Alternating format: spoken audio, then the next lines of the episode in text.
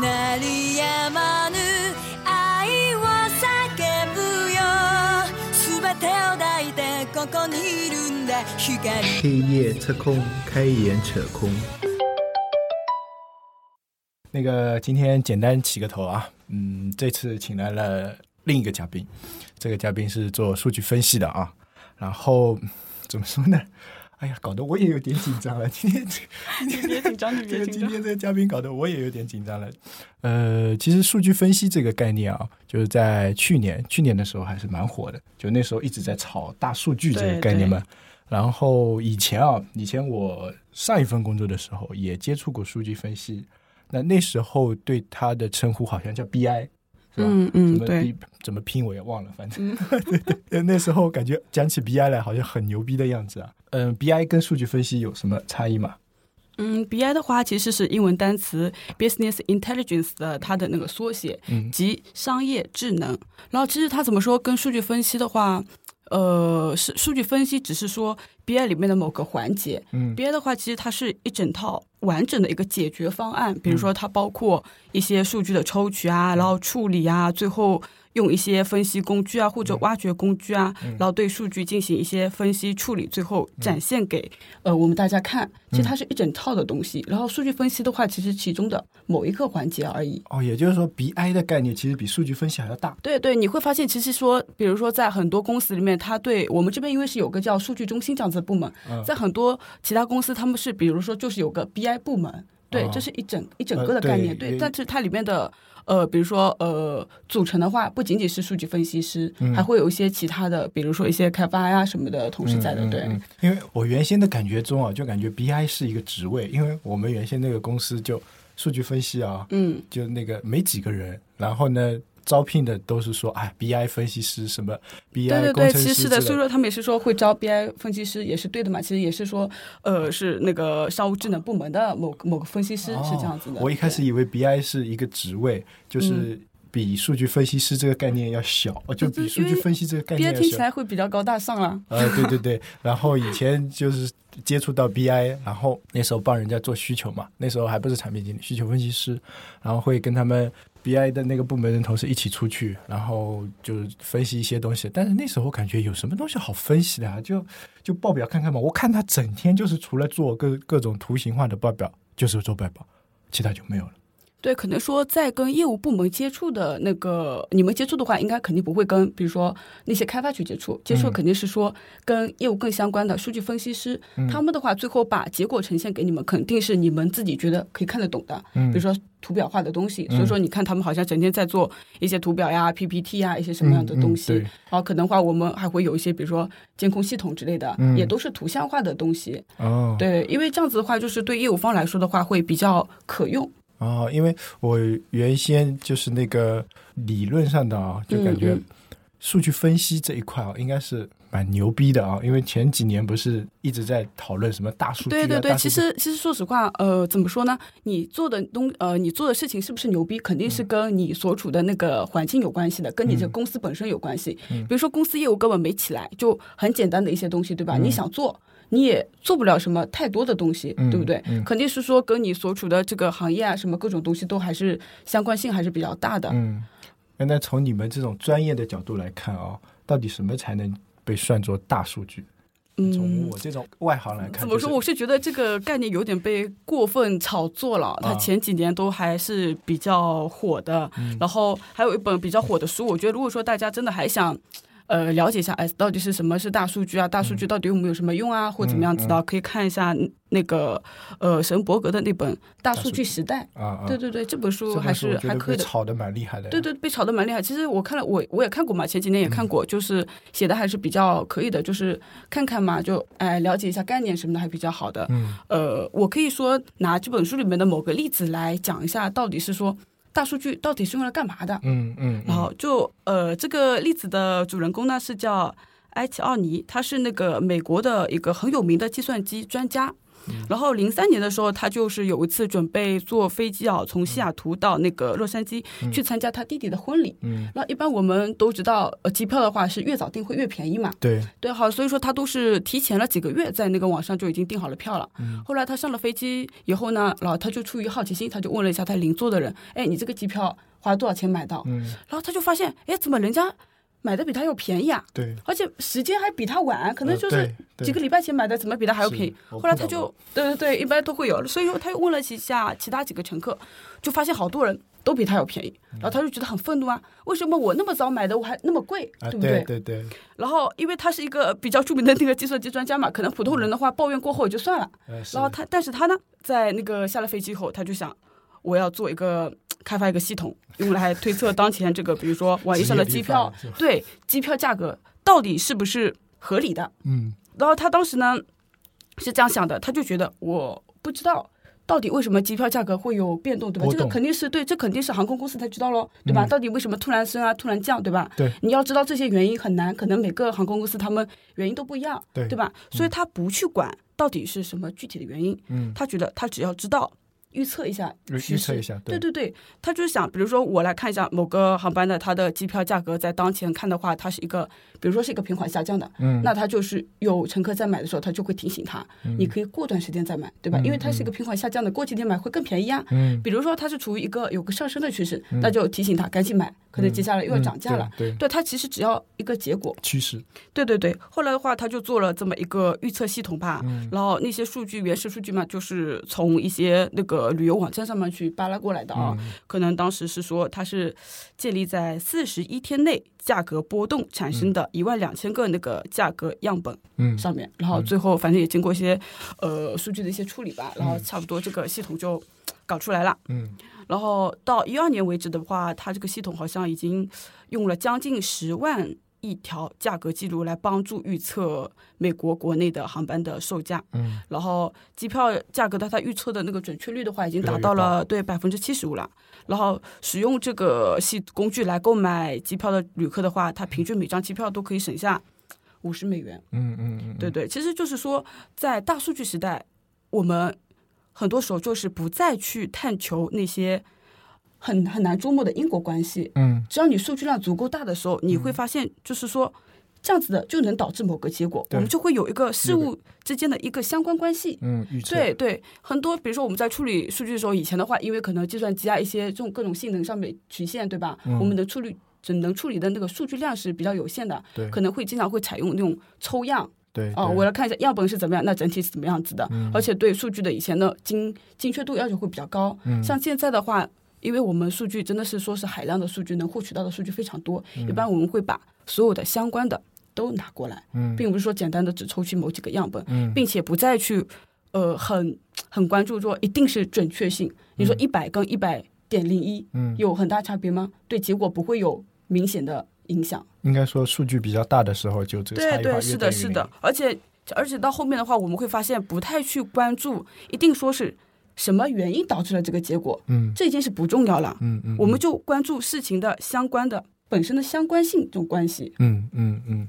啊，刚才你讲的这个例子啊，嗯我是我没听过的，因为以前 以前别人跟我们讲，嗯别人跟我讲大数据啊、数据分析啊，讲什么 BI 的时候，嗯，经常被听到的那个例子就叫啤酒鱼尿布吗？啊，对，啤酒鱼，尿布啊这个就已经被讲烂了。啊这个已经是对不过被讲烂了不过也是比较真的是比较典型的，对吧？以前不管给谁讲大数据啊，都是拿这个例子来讲，因为这个例子啊，第一个它真的有代表性啊，嗯。对对对是一个真实的例子。是的，然后第二个呢，就是他会把两件看似完全不相关的事情关联起来，让人会觉得就是很有说服力，你知道吗？就是说，嗯。哎，哦你用了我们这个系统，或者说用了我们这个数数据分析，你的销量是会上升的，而且是这个带动那个，那个带动这个，是你是你从常规手段啊，嗯嗯。你是你是想象不到的。对，如果说你仅仅去分析的话，你就会觉得很乱。我就要考虑哦，呃，你就你觉得很难，说马上想象到一个啤酒跟尿布为什么会在一起，对吧？嗯嗯从我们自己的某些判断上面，你其实很难得到这种规律了。对，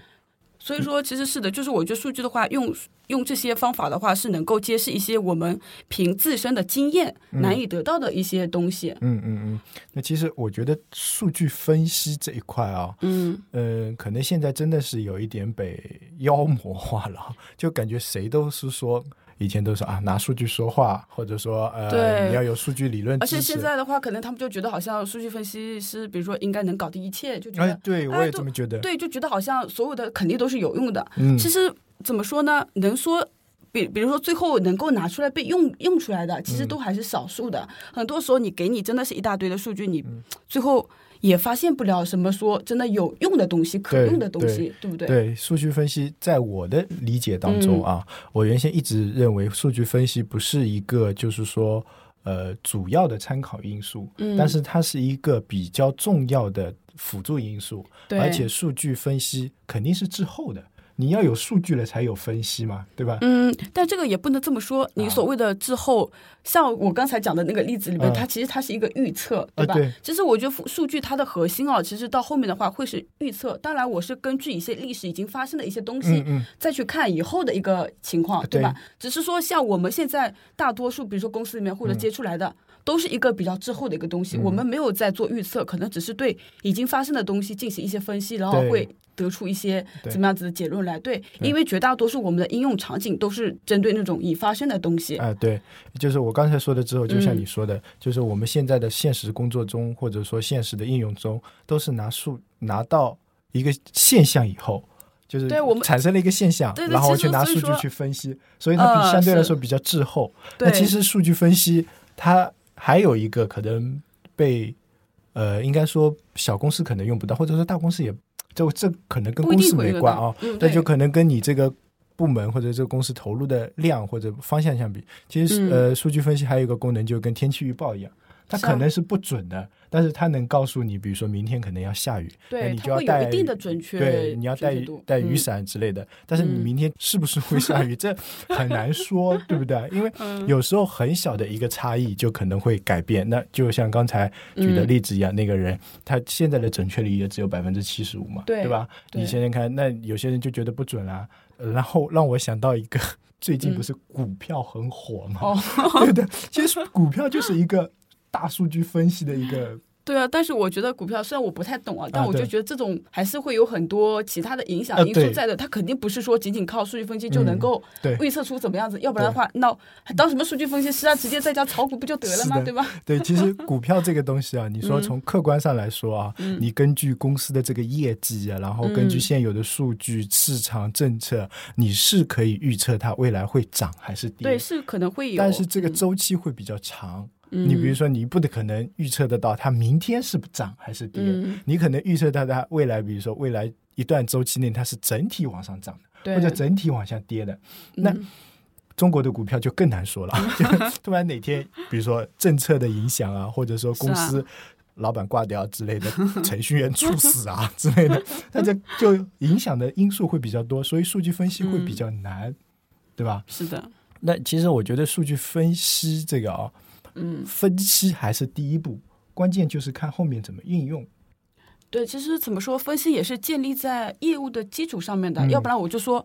哦，我要分析一下，但分析什么？你到底要做什么？总要有个目的，对吧？这个目的肯定是建立在你你对业务的一些理解上面的，对对吧？嗯总要有个原因，有个由头。对不对对对对，我就不可能说你给我一堆乱七八糟的数据吧，我要进行分析了，你要干嘛呢？你要做什么呢？你要达到什么效果呢？是的是不是？嗯，那我其实嗯我们日常工程中经常会碰到，就是比如说某天某个指标开始飙升，或者说异动啊嗯比较大的时候，然后这时候就会产生，哎，你帮我分析一下这个指标为什么会异动？那你们一般接到这种需求，心里是想什么的？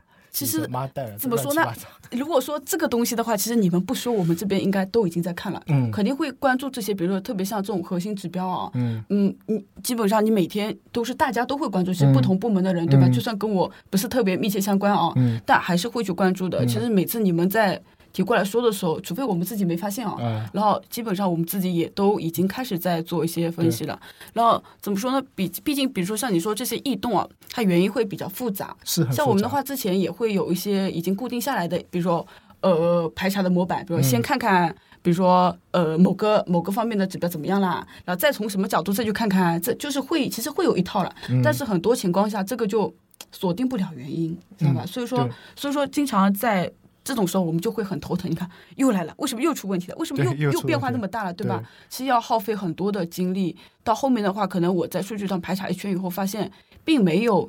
那有些很多时候是会没有特殊的点，对对，没有特殊的原因，对，嗯所以这个时候就会要跟其他部门的沟通了。嗯其实，比如说我运营策略上，对吧？对，比如说我可能某天突然投放了什么大批的量，对吧？嗯嗯，就会有一些我们这边从数据上面呢能看出现象，但是追查不到原因的东西在。嗯，所以说还是要跟其他部门的沟通。对，像我的话，一般问题啊，我自己先查一遍，嗯查不出来了，定位不到了，嗯那我再会去问一下技术那边，哎，你们技术那边有没有什么故障，对，有没有什么故障啊，或者什么异常的东西啊？没有，那我还会同时还会问一下运营，哎，你们那边是不是嗯又、又搞什么活动啦，或怎么啦？对对，所以说还是这个是一个比较协，就一个协同的一个过程对嘛。，其实这个你刚才讲的就是嗯一般工作中就嗯等于一个现象的数据分析的一个简单流程。嗯，那首先，比如说你，比如说报生啊，嗯那一般都是先找运营，那肯定是可能运营搞了什么活动，或者说渠道搞了什么活动，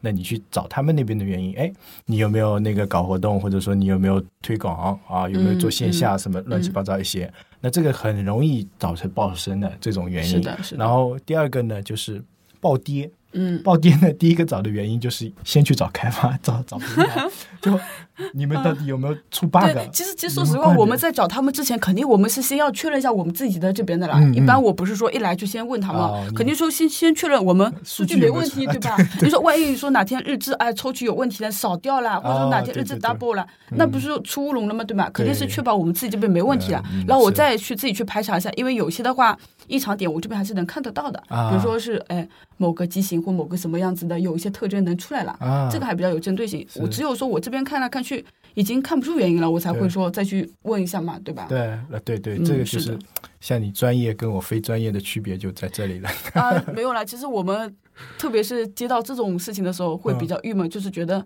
你做这个事情你会花很长时间，嗯但是在其他部门的人看来就觉得，哎，你们做数据的怎么这个都不知道的啊？哎，为什么好像我们都发现问题了，你们怎么还没给出个答案来？其实那个时候我们已经知道，并且在查，但是并没有那么快。真的，说实话，没有、没有那么有有那么快的就能排查到这个原因。对，这个就是就外行看热闹，内行看门道。就像我们这样，比如说呃，那我做产品的时候也经经常碰到这种问题的。比如说像我们这样啊，呃，我自己懂点代码嘛，然后我就想，哎，这这不就几条 circle 语句的事情嘛？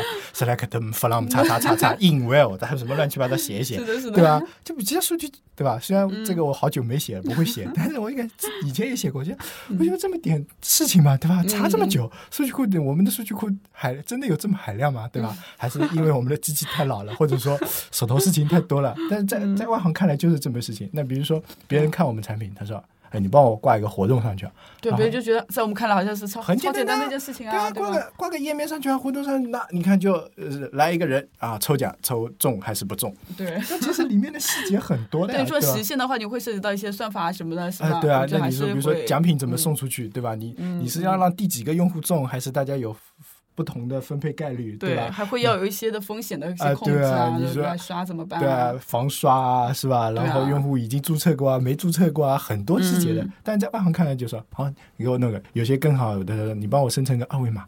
我在想，二维码嘛，你自己生成一下好了。嗯他说，呃，然后然后他自己去生成。他说为什么我这个少了这个二维码不会下载的？我说，那那你要说清楚呀，这个你说只是打开某个东西嘛，那你就扫一下就好了。那你要下载嘛，那总要有一个地方让它下嘛，那我总要把这个包放到服务器上嘛，对吧？在他们感觉就是分分钟能搞定的事情，比如说你给我打个包，打个渠道包。然后分分钟能搞定的，嗯但是其实也没那么简单。渠道包的话，我要渠道 ID 啊这种打进去，什么东西都要放进去啊，嗯然后你才能生成一个包。虽然可能真的或所花的时间不会太多，但是嗯真的没有你想的那么简单。是的，是的。